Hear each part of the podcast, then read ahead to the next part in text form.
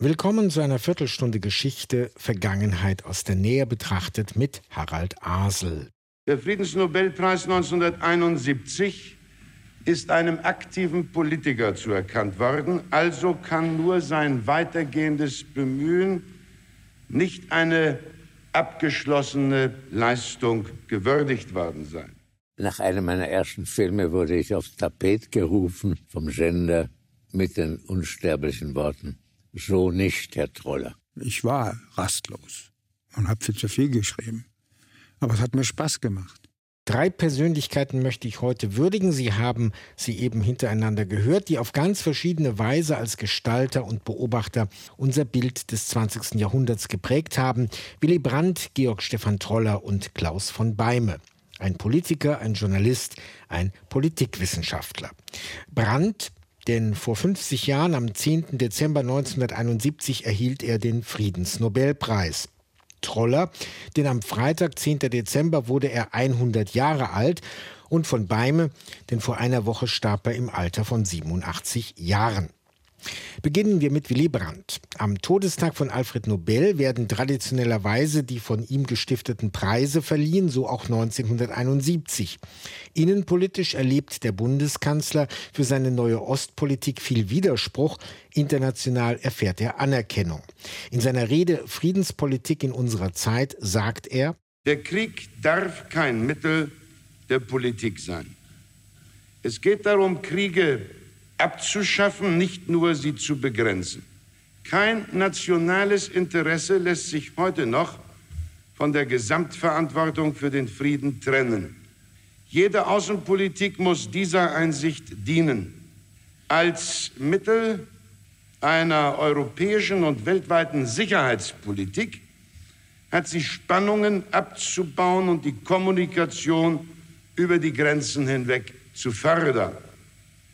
Außenminister Walter Scheel und ich lassen uns davon leiten, dass es nicht genügt, friedfertige Absichten zu bekunden, sondern dass wir uns aktiv um die Organisation des Friedens zu bemühen haben. Krieg führen, Frieden halten. Unser Sprachgebrauch zeigt an, welche Herausforderung der Frieden ist sobald wir ihn als eine permanente Aufgabe betrachten. Christentum, Aufklärung und Sozialismus sind für Brandt die Quellen, aus denen die Begriffe stammen, mit denen er seine Friedenspolitik formen will. Er erinnert in seiner Nobelpreisrede an Immanuel Kant. Immanuel Kant verband seine Idee der verfassungsmäßigen Konföderation von Staaten mit einer uns heutigen sehr deutlichen Fragestellung. Die Menschen werden eines Tages vor der Wahl stehen, entweder sich zu vereinigen unter einem wahren Recht der Völker oder aber ihre ganze in Jahrtausenden aufgebaute Zivilisation mit ein paar Schlägen wieder zu zerstören. Und so wird die Not sie zu dem zwingen, was sie besser längst aus freier Vernunft getan hätten. Das Jahr 1971, an dessen Ende Willy Brandt den Friedensnobelpreis zugesprochen bekommt, ist weltpolitisch sehr bewegt. Im September wird das Vier-Mächte-Abkommen über Berlin unterzeichnet.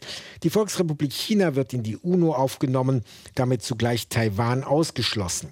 Indien tritt der Unabhängigkeitsbewegung in Bangladesch zur Seite und führt Krieg gegen Pakistan blauäugig gegenüber der Fragilität des durch den Ost-West-Gegensatz zementiert scheinenden Weltzustandes ist Brandt keineswegs was seine Worte gegen Ende deutlich machen, die sich auch gegen die Dogmatisierungen in sozialen Bewegungen im eigenen Land richten. Junge Menschen erwarten oft von mir das ungebrochene Ja, das ebenso deutliche Nein. Aber mir ist es unmöglich geworden, an eine einzige, an die Wahrheit zu glauben. Also sage ich meinen jungen Freunden und anderen, die es hören wollen, es gibt mehrere Wahrheiten, nicht nur die eine, alles andere ausschließende Wahrheit. Deshalb glaube ich, an die Vielfalt und also an den Zweifel. Er ist produktiv. Er stellt das Bestehende in Frage. Er kann stark genug sein, versteinertes Unrecht aufzubrechen. Der Zweifel hat sich im Widerstand bewiesen. Er ist zäh genug, um Niederlagen zu überdauern und Sieger zu ernüchtern. Meine Freunde, nehmen wir Abschied von all den schrecklichen Überforderungen. Ich glaube an tätiges Mitleid und also an die Verantwortung der Menschen und an die unbedingte Notwendigkeit des Friedens. Vor 50 Jahren die Nobelpreisrede von Willy Brandt. Der Kanzler verbrachte fast den ganzen Tag im Gespräch mit dem französischen Staatspräsidenten de Gaulle im Élysée-Palast. Die Neugierigen, die sich um den Eingang drängten, sahen heute Morgen den Kanzler Barhaupt aus dem Wagen steigen und diesmal ohne vom Hausherrn begrüßt zu werden, im Eingang verschwinden. So beginnt eine Reportage von Georg Stefan Troller. Der Kanzler heißt da noch Konrad Adenauer. Und Troller berichtet für das Fernsehen aus Paris. Zum 100. Geburtstag der Reporterlegende widmet ihm der Fernsehsender Dreisat nicht nur eine große Dokumentation, Auslegung der Wirklichkeit, sondern zeigt auch in der Nacht von Montag auf Dienstag einige seiner berühmten Filmreportagen. Film machen für mich war aus der direkten Wiedergabe das Symbolische herauszuschälen. Die Auslegung der Wirklichkeit. So der Titel des Zwei-Stunden-Films ist ein Zitat Trollers, das auf sein Wirken und den Kern seines beruflichen Lebens hinweist. Denn Troller ging es immer um Abbildung und Deutung der Realität. Der Zauber des Metiers liegt in dem eigentümlichen Verhältnis zwischen Wahrheit und Fiktion, zwischen Realität und ihrer Darstellung. Der 1921 in Wien geborene spricht selbst nicht so gern über seinen Lebensweg. Zu oft sollte er biografische Daten abrufen. Der übliche Schmäh Sohn eines jüdischen Pelzhändlers in Wien, emigriert 1938, 1941 nach Amerika ausgewandert, zurückgekommen als amerikanischer Soldat.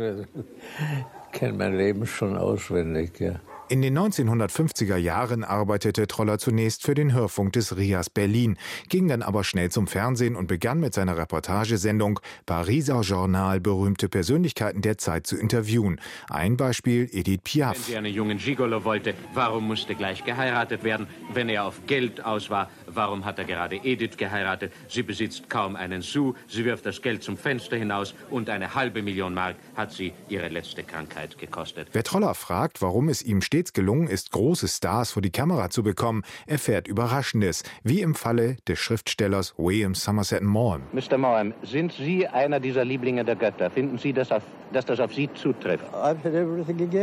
Ich hatte alles gegen mich. Man hatte nie Zeit im Film. Man musste mit den allgemeinen Dingen anfangen.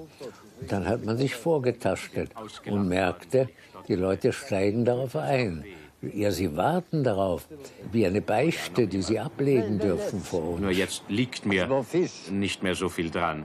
Es ist mir egal. Trollers Verdienst ist aber keineswegs die lange Liste an Interviews. Die Art und Weise, wie es ihm gelungen ist, zum Kern der jeweiligen Persönlichkeit vorzudringen, bleibt beispielhaft. Seine Technik der Übersetzung bilden bis heute die hohe Schule des Journalismus. Die Interviewübersetzung, meine Spezialität, dass man nicht die Sprache überdeckt, sondern hört, was die Leute sagen und in die Atempausen hinein die Übersetzungen ganz kurz bringt. Darauf bilde ich mir was ein. Ich war der Erste, der das entwickelt hat. Lebhaft und zugewandt erzählt dieser große Chronist aus seinem Leben. Ausschnitte seiner Werke ergänzen und machen diese Dokumentation zu einer einzigartigen Zeitreise. Aber das, worauf es wirklich ankam, hat man andere Menschen glücklich gemacht. Meine Töchter, meine Frauen, ich weiß es nicht. Norbert Kunze zu Auslegung der Wirklichkeit. Der Film als Auftakt der langen Trollernacht Montag auf Dienstag in Treisat. Übrigens hat Troller nicht nur Berühmtheiten getroffen, sondern sich auch in die Baustelle des Ärmelkanaltunnels gezwängt. Bei dem Dorfe Sanguet, südlich von Calais, circa 100 Meter vom Strand, ist der Eingang des französischen Tunnels, durch den uns der Beschließer vorhin hereinklettern ließ. Wir befinden uns jetzt in einem etwas über mannshohen runden Schlauch, feucht, sehr feucht, sehr schlechte Luft. Ich sehe hier keine Verstrebungen. Äh, Rohre laufen längs dem nassen Fußboden. Wie tief sind wir denn hier unter dem Meeresspiegel? On est à quelle profondeur? Euh, ici, nous sommes à 20 mètres, sous 20 mètres de terre et 30 mètres d'eau. Unter äh, 30 Meter Wasser und 20 Meter Erde, das heißt 20 Meter unter dem Meeresgrund und 50 Meter unter dem Meeresspiegel. Und wie sah Georg Stefan Droller im Rückblick seine Zeit in Paris? Jeder kreative Mensch kriegt maximal zehn Jahre, in denen er mit seiner Zeit übereinstimmt. Dann ist aus.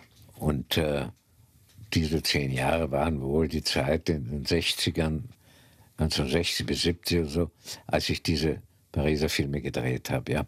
Äh, und damals war eben noch genügend zum Zwischenkriegsfrankreich vorhanden und andererseits die schändliche Zeit der deutschen, also der deutschen Niederlage 1940 und der Besatzungszeit und Vichy und diese ganzen Dinge vergessen oder verdrängt. Man konnte also in den 60er Jahren frisch und frei seinen, seiner Nostalgie frönen. Herzlichen Glückwunsch zum 100. Georg Stefan Troller. Verstorben hingegen ist einer der großen Politikwissenschaftler Deutschlands, Klaus von Beime. Ein Nachruf von Rainer Volk. Bis ins hohe Alter versprühte Klaus von Beime eine ungewöhnliche Dynamik und Freude an seinem Forschungsfeld, was er selbst durchaus kritisch sah. Ich war rastlos und habe viel zu viel geschrieben. Aber es hat mir Spaß gemacht. Ich konnte zehn Finger blind schreiben und war dann, wenn ich die Ideen hatte, ruckzuck fertig. Über 40 Monographien stehen in von Beimes Werkverzeichnis. Darunter der Klassiker Das politische System der Bundesrepublik Deutschland von 1979, den er 30 Jahre lang immer wieder aktualisierte. Oder der Longseller Theorie der Politik im 20. Jahrhundert. Sein Herz aber hing an anderen Büchern. Zum Beispiel meine große dicke Studie über die Avantgarden. Ne? Solche Bücher standen mir nahe, weil ich eigentlich Kunst studieren hatte wollen und habe sehr viel noch als Assistent und sogar als ich in Tübingen als Professor war, an Bänden mitgewirkt. Also das hat mich immer schon interessiert. Wie viele seiner Generation, von Beime war Jahrgang 1934, führte ihn das Leben nicht geradewegs Richtung Promotion und Lehrstuhl. Der Sohn eines schlesischen Gutsbesitzers floh bei Kriegsende 1945 mit der Familie vor den Sowjets. Der Vater pachtete in Niedersachsen Land und fing neu an, weshalb Klaus von Beime nach dem Abitur erstmal eine Buchhändlerlehre begann. Es hieß, wir sind arm, wir haben kein Geld, dass du studieren kannst. Und da haben wir diesen Onkel, der den Westermann Verlag leitet, geh da mal hin. Und das habe ich dann gemacht. Nach zwei Jahren war ich fertig und wollte immer noch studieren. Das dann in Heidelberg, München, Bonn, Paris und in Moskau mit einem Stipendium des Deutschen Akademischen Austauschdienstes. Der Aufenthalt an der Lomonossow-Universität machte ihn zum Sowjetexperten und brachte ihm ein Studienjahr in Harvard ein, übrigens zeitgleich mit dem Soziologen Niklas Luhmann. Das war das Paradies der Sozialwissenschaftler und ich kam ans russische Institut und als ich zurückkam, hatte ich keine große Gelegenheit, mir noch etwas anzustricken und war dann einmalig nach anderthalb Jahren fertig als Doktor. Professor für Politikwissenschaft wurde von Beime 1967 zunächst in Tübingen, wo Theodor Eschenburg zuvor das Fach als Solist vertreten hatte. Dieser übergab dem Neuling erleichtert die Institutsleitung. Es war die Zeit der Studentenunruhen als wir da besetzt wurden von den bösen Studenten, wie er das nannte, dann hat er mir ein Hiwi geschickt und hat gefragt, ob er jetzt nach Hause gehen dürfte. Ich habe dann mit denen verhandelt und habe gesehen, lasst bitte den Eschenburg in Ruhe. Ihr könnt alles Mögliche mit mir machen. Und mich haben sie mit Eiern und Tomaten beworfen, nicht Eschenburg. Nach einem Frankfurter Intermezzo etablierte er sich schließlich in Heidelberg. Das Politikwissenschaftliche Institut verdankte nicht zuletzt ihm seinen ausgezeichneten Ruf. Zeitweilig zählte von Beime laut einer internationalen Umfrage zu den Top Ten unter den Politologen weltweit. Als Emeritus äußerte sich von Beime, der Präzision und Kürze bevorzugte, mitunter skeptisch über den Kurs, den seine Wissenschaft in jüngerer Zeit genommen hat. Die postmoderne Politikwissenschaft ist häufig sehr abstrakt und meistens sehr systemtheoretisch oder in anderer Form mit Aktionsmodellen arbeitend, die dann eigentlich nicht aufs Konkrete kommen. Und insofern können die armen Politiker damit wenig anfangen. Politik konkret hieß für Klaus von Beime auch Haltung zeigen. Seit 1958 SPD-Mitglied war er wann immer möglich zur Stelle, wenn in den Medien der Stand der Dinge in Staat und Gesellschaft debattiert wurde. Um eines war er allerdings froh, dass seine Partei den Kelch eines politischen Mandats an ihm vorüberziehen ließ. Der Politikwissenschaftler Klaus von Beime verstarb vor einer Woche im Alter von 87 Jahren. Und das war unsere Viertelstunde Geschichte, Vergangenheit aus der Nähe betrachtet, von Harald Asel. Inforadio Geschichte